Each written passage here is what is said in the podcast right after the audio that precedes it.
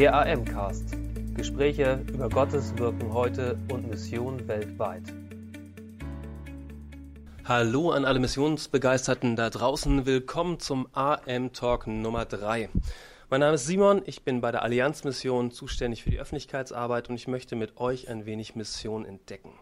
Ich freue mich heute besonders auf einen interessanten Gast, auf Josef Naim. Er ist ähm, Präses, also geistlicher Leiter der Freien Evangelischen Gemeinden im Libanon, im Sudan und in Syrien. Und ich habe mit ihm darüber gesprochen, wie es in Syrien nach dem Krieg weitergehen kann und wie die Chance eines geistlichen Neuaufbaus dieses Landes aussehen, aussehen kann und was unser Teil dabei ist.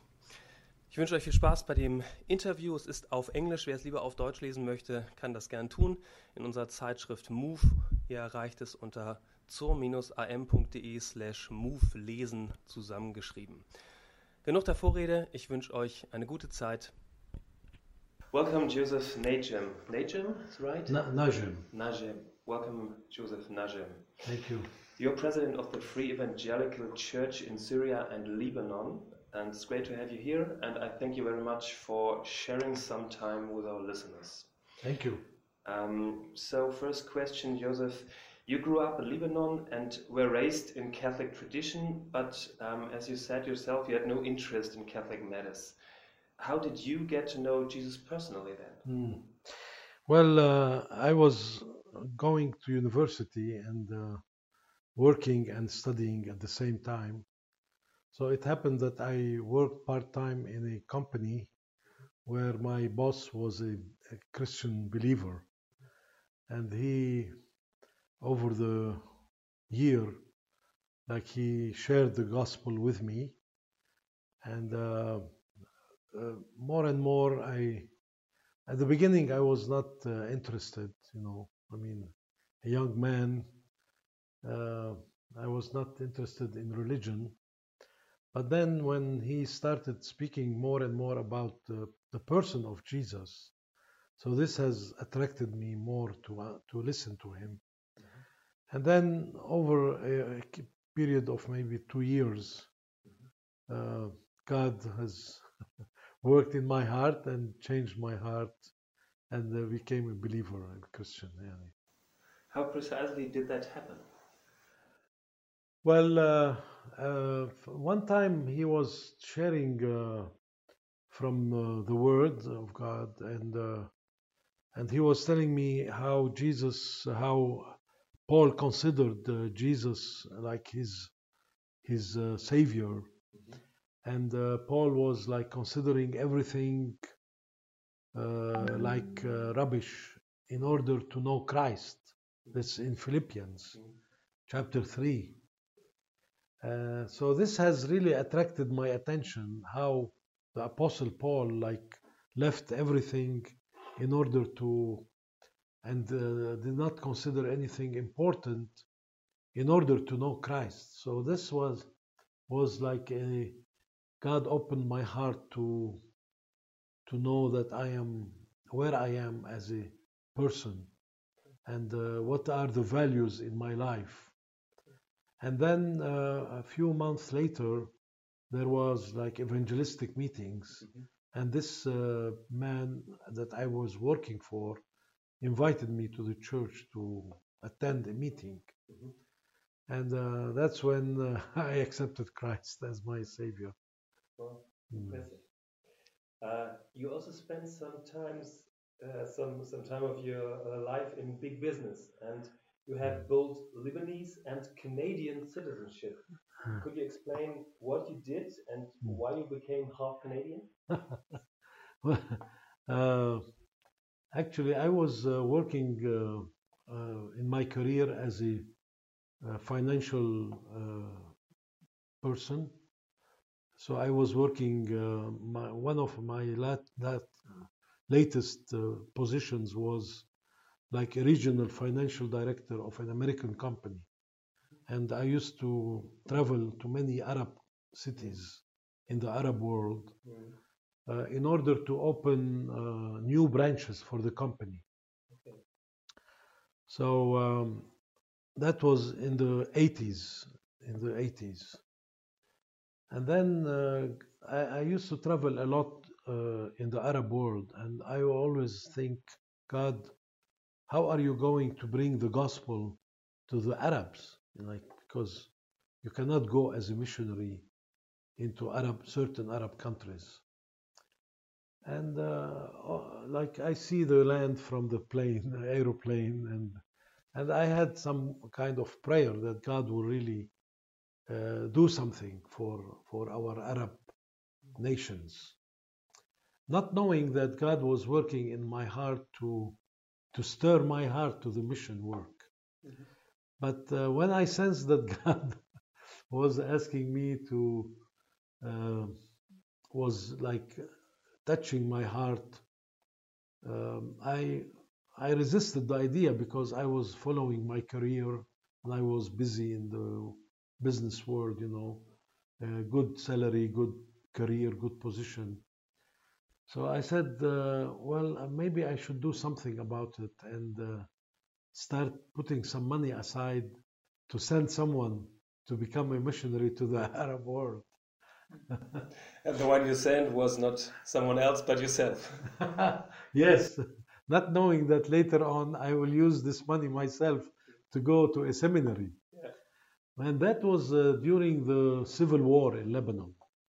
And during the civil war in Lebanon, we had uh, my, my family and I, we had like a uh, got an immigrant visa to Canada as a exit, emergency exit, in case things really get worse in Lebanon because of the civil war. Mm. But then when God started working in my heart to to leave my work and uh, go uh, as a as a as a pastor and and uh, do something about missions for the Arabs, um, oh, it was a big decision in our life. That was in 1990. Mm-hmm. In 1990. And uh, so I, I resigned my work, my job, and uh, we started praying where to go to for me to be prepared to become like a pastor or a uh, serving God. Mm-hmm. And then we realized that on this visa to Canada, uh, why don't we uh, investigate if there are seminaries in Canada? And uh, we started uh, asking here and there. And then God led us to a nice seminary in uh, Toronto, Canada, where we spent four years there. And these four years after I finished my seminary studies were uh, like considered as as enough time spent in Canada for me to and for my family to to be granted a citizenship, Canadian citizenship. So that's how we got the Canadian citizenship on top of the Lebanese citizenship. So for me, it was very useful over the years that I can travel with a Canadian passport to certain countries mm.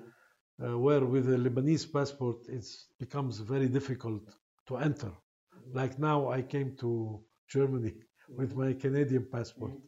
Last month I went to Jordan with my Lebanese passport. When I visit certain Arab countries, I go with the Lebanese or with the Canadian passport, depending on uh, what is the best. So it gave me, like God gave me a, a possibility uh, to enter certain countries easily because of that, and I, I'm grateful to, to God for that. A kind of God's perfect preparation, it seems. Yes, yes, yes. Uh, during the past decades, you became church planter and missionary for Lebanon, Syria, Egypt, and Sudan. Which vision and which call did God give you for these countries? Well, as I said, uh, like coming um, from the business background and uh, going into these Arab countries, God has really stirred my heart to to the mission yeah. work among the Arab people. So, uh, so right from the beginning, when I went to into a seminary, I knew that I will go back to Lebanon and start doing this calling, and uh, and uh, work for it. Mm-hmm. Uh, so I, when I finished my studies in, in Canada, I returned to Lebanon and the church, uh, it's the Free Evangelical Church, um, asked me to to take uh, over from our previous pastor who was about to retire. So I accepted the position uh, uh, only with uh, with uh, in mind to stir the mission vision for our people Mhm. in the Free Church. Mhm. And that's how we started in 1994 uh, doing that. Yeah. It was not easy, it was hard to convince a church that usually we receive missionaries Mhm. from Europe or North America. Mhm. And now we want to start thinking how to ourselves do mission work as beside our foreign missionaries Yes. brothers and sisters who come to help us. So uh, that was a big challenge to uh, start uh, uh, casting the vision, Mhm. And uh, and really, God uh, is only God who can do this. I mean, I mean, as we can be His voice in a way, but it is God who works in the heart of the people, and and really, God has started to to implement this uh, focus Mhm. in the heart of some young people. So we had one of our young people responding to the mission call, and uh, he be, he he went he went to Jordan, Wow. and uh, now he he started over the years. I mean, 20 years ago, Mhm. he started a Bible, Bible school Okay. In Jordan. in Jordan, in Amman, Jordan. And now, uh, today, he has around 25 uh, students studying in his school. That's A- impressive. And even the seminary, he has also uh, obtained uh, accreditation. You know, over the years, he worked hard for that. And God is using him to, to bring uh, through this pipeline uh, new uh, church planters in the Arab mission field another another man, uh, young man, and his uh, family responded to start. We started a girls' home okay. in Lebanon during the at the end of the civil war. There was a lot of girls who uh, lost their parents or one of their parents. So we started a girls' home, and this family also uh, went as a missionary to go and be responsible for that uh, girls' orphanage. Uh, another young man responded later on, a few years later, to go as a missionary to Syria in Latakia, and he started a free church in Latakia, Wow. Syria, and so on. Like God has really, over the years, I mean, from 1994 till today, He has opened doors for us in six Arab countries Wow. and uh, we have around uh, 18 national missionaries Mhm. from Arab ba- backgrounds Mhm.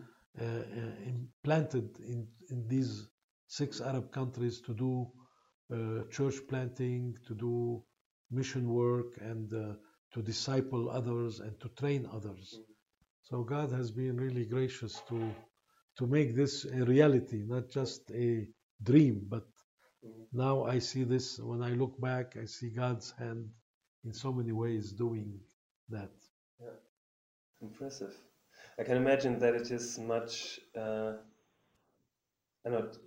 I'm not sure if "easy" is quite the right word, but I guess it's easier for uh, missionaries coming from that countries to do mission work and church planting there than for people from uh, from Western Europe, for example, to go there and start the work. Yes, uh, because uh, from day one they are they know the language, the Arabic language, they which is spoken in the these 22 Arab countries in the Mm. in the Middle East and North Africa. Yeah. So we all speak the, the same Arabic language. Of course, maybe some accent is a bit different from the other, but at least there is 80 to 90 percent of the language that the church planter will know right from the beginning. And of course, you can understand the culture as well. I mean, the Arabic culture, the Middle Yeah. Eastern. So there is a, there is a practical part in that. Mm. It doesn't mean that we don't need uh, uh, foreign missionaries to come and help us and uh, come alongside us. But I'm saying that this has really shortened the preparation time Mhm. for church planters to be right on the field Yes. uh, directly and be do God's work. Yeah, I see. Um, your personal home free church is, as you wrote, uh, located on the Green Line, which divides Beirut into Muslim and Christian sectors. Um, I asked myself, how is church life impacted by the religious and political tensions in the area? Yes, uh, the the main mother church that I pastor is on the in Beirut, uh, located almost as you said uh, on the on the green line between the Muslim and the Christian area. And during the civil war that lasted around 15 years, from 1975 till 1990, the Lebanese population, especially in the greater Beirut area, was quite clear divided between Christians and Muslims. Mm-hmm. It was only after the civil war ended that they started to be more mixed mm-hmm. again mm-hmm. um, because of what has happened during the civil war. So this has helped us in the sense that uh, our church and the free church has more sensitivity to reach out to the Muslims because we are on the borderline, and um and we have developed a a sense of we want to bring the gospel to our Muslim neighbor Mhm. and Muslim friends, Mhm. not only in the Arab world but right from Jerusalem, from Beirut, Yes. our Jerusalem. To to impact the Muslim world Mhm. and uh, so we had this uh, the church has been uh, a facilitator in its location Mhm. because of that uh, we were able to reach out easily to i would say easier to the muslim world to the muslims in lebanon Okay. Um, did you personally uh, experience threatenings because of your Christian faith when you were pastoring in Lebanon? Um, we, we did i did receive some persecutions i mean but uh, not as as a muslim would face persecution when he comes to the to know christ. Okay. i mean coming from a catholic background uh, of course i mean you feel isolation you feel maybe uh, alienation from your uh, uh, context but I would say uh, Lebanon uh, uh, is the most uh, free country in the Arab world where you can practice your freedom of religion Okay. and freedom of speech. Uh, so there is a freedom. So therefore, therefore, uh, we don't sense the persecution as in certain other Arab countries, Mm. because Lebanon is has a influence of a Christian influence Mhm. uh, in general Mhm. because of the uh, of the rate of uh, Christians in the population. Okay.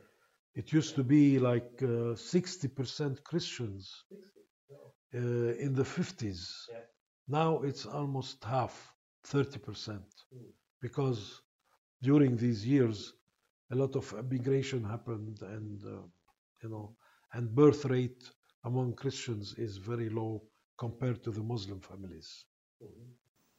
So um, you already already told two examples, like um, the uh, girls' home and also um, the Bible school in Jordan. Um, what does church planting and missions practically look like in Lebanon, Syria, and the surrounding countries these days? Yeah, uh, you see, uh, the Middle East, the Arab world is, as you have noticed over the last few years, we are always in crisis situations uh, for many reasons. I mean, we don't have time to discuss these things, but for various reasons, um, we notice that uh, Arab countries face crisis, political crisis, instability, destabilization of the society, and therefore also uh, uh, refugee crisis, like uh, uh, what happened in Syria uh, has caused uh, ref- uh, Syrian refugees to come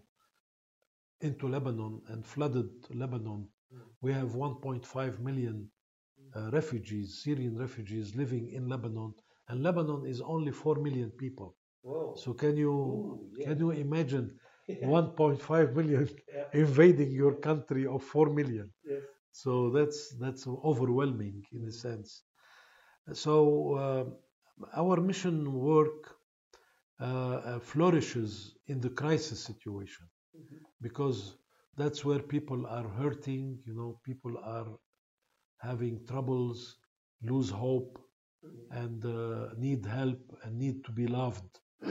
and I think God is using these uh, this way to reach out to uh, to the Arab in general and in different countries through crisis situation.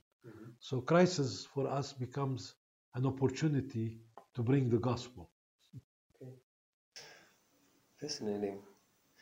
Um, Not that we don't we want more crisis, but I mean, this is what's happening. yeah, yeah, of course. Um,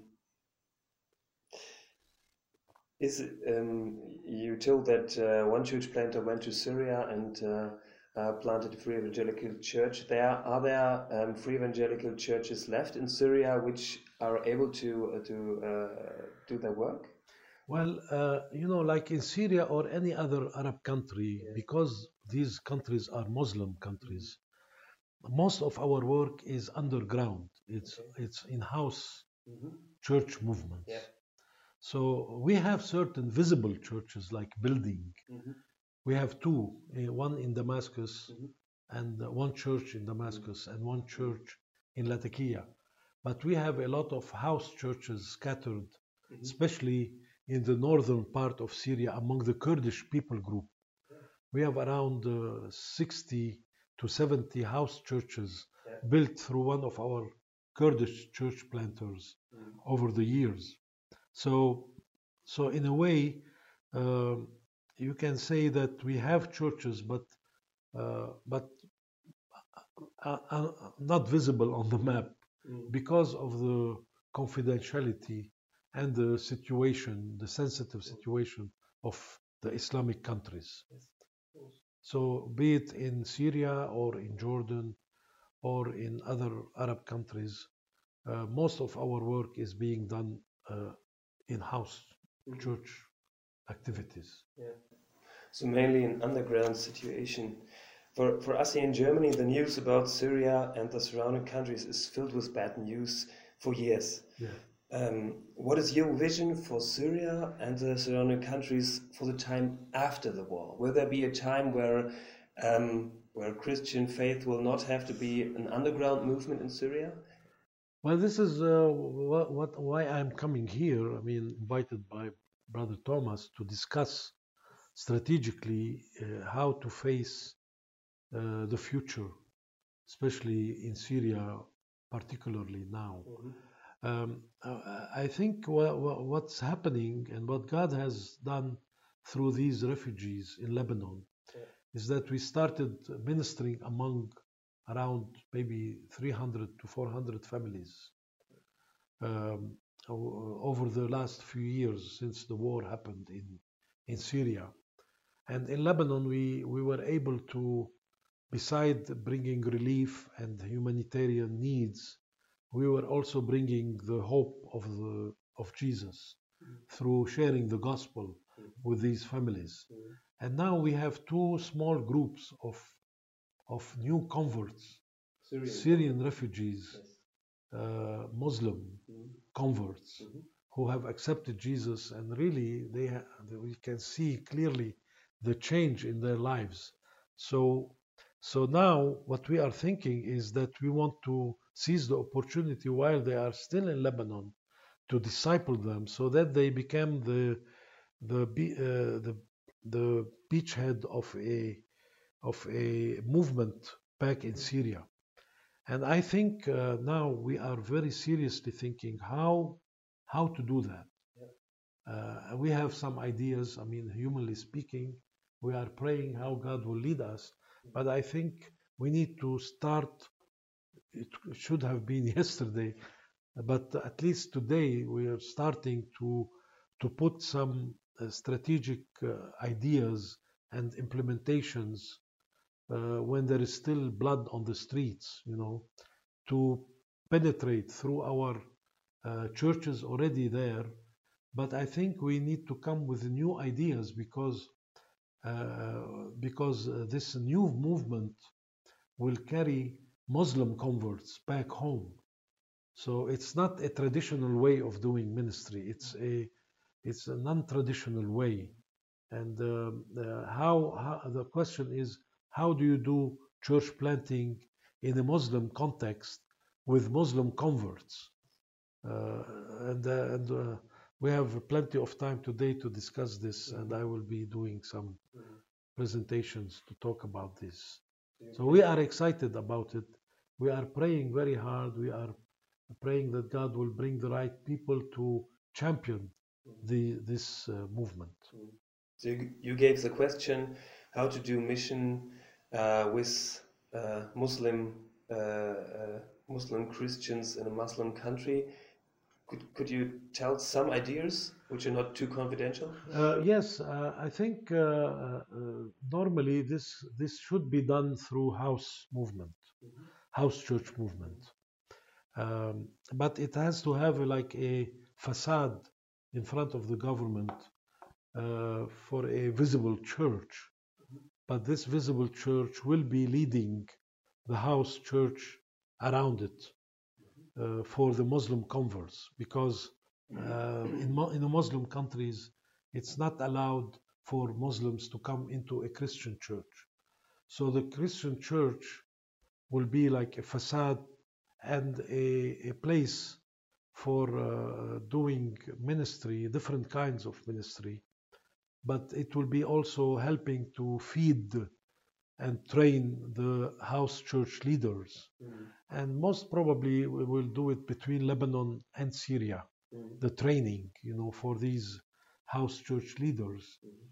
But uh, uh, we will be doing also a lot of uh, uh humanitarian work inside Syria helping you know the communities to be uh, reinstalled and uh, and finding some ways to help Syrian families who returned to have a kind of uh, uh, profession or a, an a small enterprise. So there will be some kind of uh, macro enterprise training, some kind of loans that will be giving to certain families mm-hmm. in order for them to start uh, building their professional life and returning these loans. So many things that can be put under humanitarian like NGO, yes. but on the on the deep inside it will be also uh, carrying on the church movement, house church movement inside certain cities of Syria. Great. Thank you very much for, for your for your burning heart for Jesus and also the, the years of your ministry over there. Thank you. A last question: How can we, as a German missionary association and as German free evangelical churches, be part of spiritually building up Syria? Uh, yeah, I, I have. Uh, last year we had the privilege to have uh, uh Ansgar and uh, Thomas visiting us. Mm-hmm. And um, we do like a training, uh, yearly training for our leaders. And uh, that was a new, uh, a new beginning of building some kind of uh, trust and uh, partnership. Mm-hmm. I believe, I believe very much in developing a partnership because God has given us different resources, whether people or time or fi- finances or all kind of resources that God has uh, enriched our churches in Lebanon and in Germany and elsewhere. So if we can pull our efforts together and focus and have a mission, uh, common mission goals, I think God will, will do greater impact uh, pulling us together than each one individually and separately. So, so we will be excited to see how God will weave uh, something together for the sake of uh, a field like Syria that is ripe to to and and really we need to not waste time. Uh, we need to jump into these opportunities because uh, these windows of opportunities, as you have maybe noticed uh, when uh, when uh, the communism uh, departed from certain European East European countries, the windows was open for a few years and then closed. So we don't know what the future holds, but but I think we need to move strategically and in the right of God's timing uh, Wow. together. This uh, might be the final statement for today. Thank you very much. Thank you for your honesty and your time. Uh, God Thank bless you. you and your work in Lebanon very much. Thank you. Thank you. Danke für Ihr Interesse und dass Sie so Teil von Gottes weltweiter Mission sind.